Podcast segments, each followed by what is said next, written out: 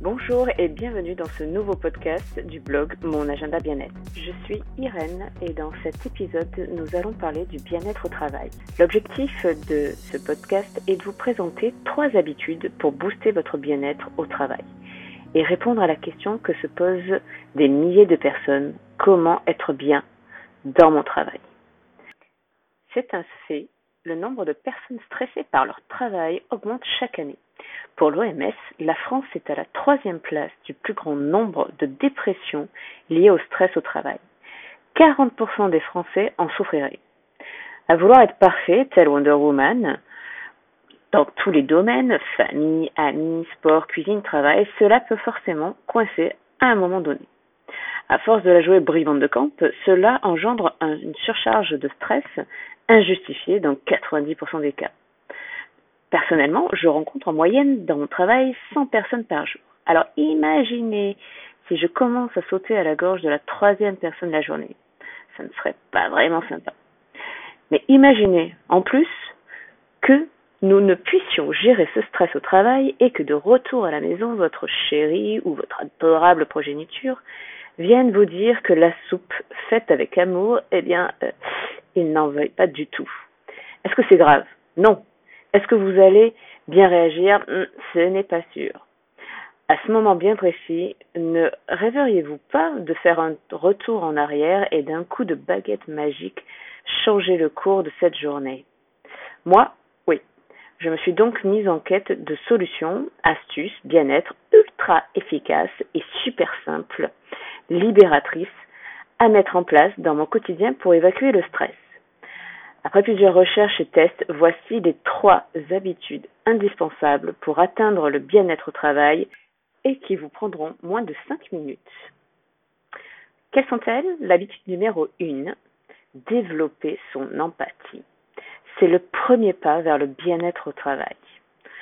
En effet, un article du site Habitude Zen, trois petites astuces pour gérer les gens qui vous offensent, m'a rappelé l'importance de l'empathie dans la gestion des conflits. L'astuce de vous imaginer en train de faire un câlin mental aux personnes qui vous énervent est rudement efficace. En effet, la première réaction face à une personne qui vous agresse, sans raison, serait de se dire mais pour qui elle se prend? Elle est vraiment sans gêne. C'est vrai que sur l'instant, ça va nous faire du bien. On se trouve dans, son, dans notre bon droit de râler un peu, mais en adoptant cette posture, on ne considère pas plus son interlocuteur.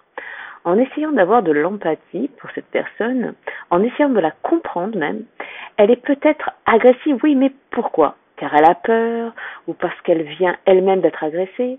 Changer notre regard sur la situation et donc, donc notre réaction, voilà l'objectif.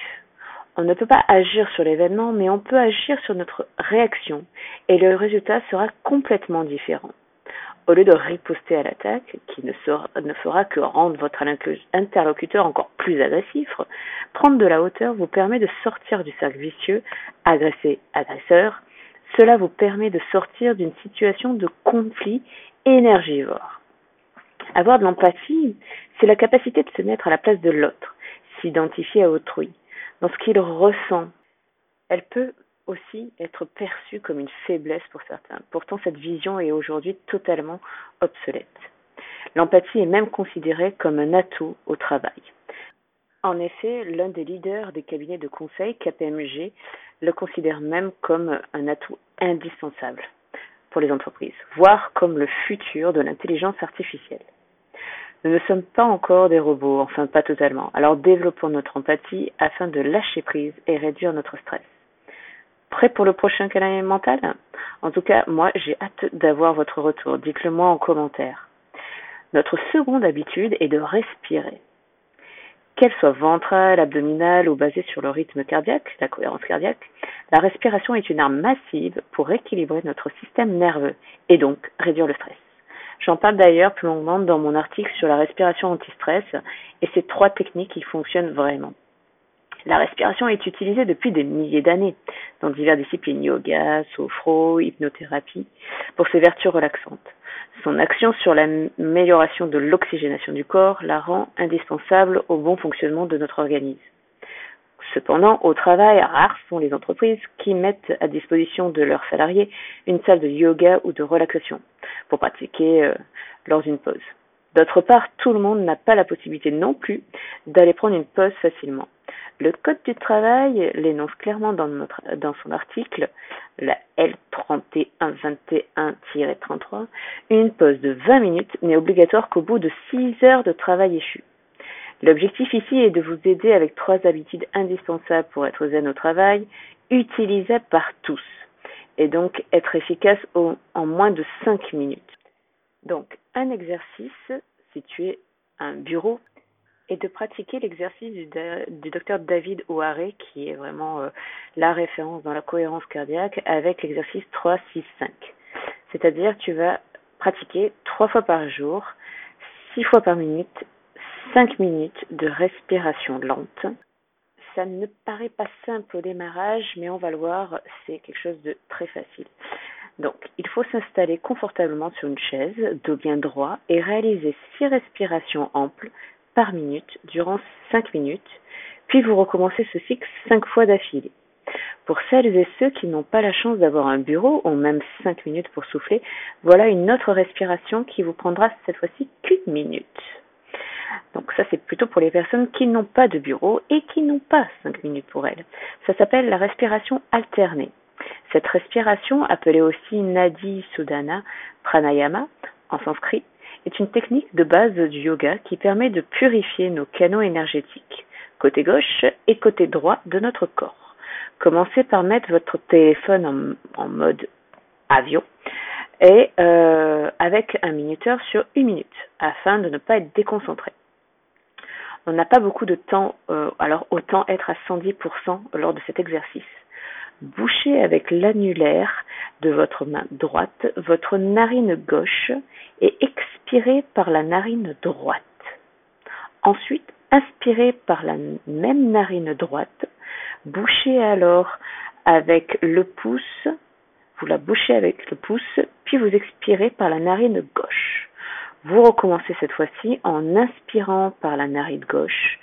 Vous bouchez cette narine avec le pouce, puis expirez par la narine droite. Ceci jusqu'à ce que le minuteur sonne et que la minute soit terminée. À la fin de l'exercice, vous terminerez par expirer par les deux narines. Ah oui, n'oubliez pas de vous moucher. Hein. On, l'oublie, euh, mais euh, ça peut vite être un petit peu inconfortable, perdre du temps à se remoucher. Donc commencez bien par vous moucher avant de pratiquer l'exercice. Enfin, notre troisième habitude, et pas des moindres, est de rire. Au début de l'écriture de cet article, ma troisième habitude devait être d'écouter de la musique. Oui, écouter de la musique, ça adoucit les mœurs, on le sait bien, mais saviez-vous qu'il rend également notre lieu de travail plus convivial? Une étude a montré que pour 89% des employés, la musique était un élément clé de la motivation et qu'à 96% la musique les mettait de bonne humeur. Waouh, c'est top. Mais bon, sauf que là encore, vous n'avez pas la main. Si le bien-être au travail n'est pas la priorité de votre direction ou n'est pas euh, habitué à ces pratiques, euh, vous n'allez jamais pouvoir en profiter. Euh, donc du coup, je suis revenue sur l'habitude de rire. En effet, les études le prouvent, rire pour de vrai ou pour de faux même. Et oui, le fait que ça marche aussi a des répercussions sur notre bien-être. Notre corps, ne faisant pas la différence, va créer, va sécréter euh, dans notre cerveau euh, des hormones euh, du bien-être, du bonheur, les endorphines. Mais pas que. rire augmente la production de catécholamine, hormones aux propriétés anti-inflammatoires et antidépressives qui agissent comme une morphine naturelle. En bref, rire va nous mettre en état d'euphorie et de bien-être général. Je viens de le tester ce matin après une prise de bec avec mon cher et tendre et après 5 minutes sur une chaîne YouTube, j'étais de nouveau à 100% opérationnel pour faire l'article d'où est issu ce podcast. Les études montrent qu'il faudrait rire entre 10 à 15 minutes par jour pour se maintenir en bonne santé. Si vous avez des collègues de travail avec qui vous vous éclatez, euh, des clients super sympas, vous allez rapidement arriver à votre dose journalière au travail. Mais dans le cas où ce n'est pas vraiment ça, j'ai une bonne nouvelle et des astuces. La bonne nouvelle, c'est que selon le docteur Henri Rubenstein, neurologue français, une minute de rire est comparable à 45 minutes de relaxation. Ça, c'est vraiment pas mal quand on n'a pas beaucoup de temps. L'exercice que vous pourrez tester la fois prochaine lorsqu'une personne vous fera sortir de vos gonds est de respirer un grand coup et de partir aux toilettes. Hein? Oui, euh, mais qu'est-ce qu'elle raconte, vous allez vous dire? Eh bien, oui, vous allez partir aux toilettes et visionner une vidéo de votre humoriste favori sur YouTube. Vous pouvez aussi euh, penser à un moment agréable que vous avez euh, vécu et vous forcer à rigoler. Je vous assure, ça marche vraiment très bien. Comme toutes nouvelles habitudes, il vous faudra pratiquer, pratiquer afin que cela devienne un automatisme. Si vous avez besoin d'astuces pour créer de nouvelles habitudes, j'ai également un article, j'ai écrit également un article sur ce sujet et nous verrons plus tard. En tout cas, n'abandonnez pas, euh, cela en vaut vraiment la peine. Cela va radicalement changer votre vie. Nous arrivons au terme de ce podcast. Alors pour résumer, les trois points pour développer son bien-être au travail seront Petit 1, développer votre empathie. Petit 2, n'oubliez pas de respirer. Et petit 3, rire. Surtout rire. Je vous remercie pour, euh, pour votre écoute. Euh, pour aller plus loin euh, par rapport à ce podcast, j'ai écrit un, en complément un article que dont je vous mettrai le lien dans le descriptif. Merci beaucoup. N'oubliez pas de commenter euh, ce podcast, me dire si, si vous avez euh, aimé et également de vous abonner à mon blog pour recevoir les nouveautés. Merci beaucoup et passez une bonne journée. Au revoir.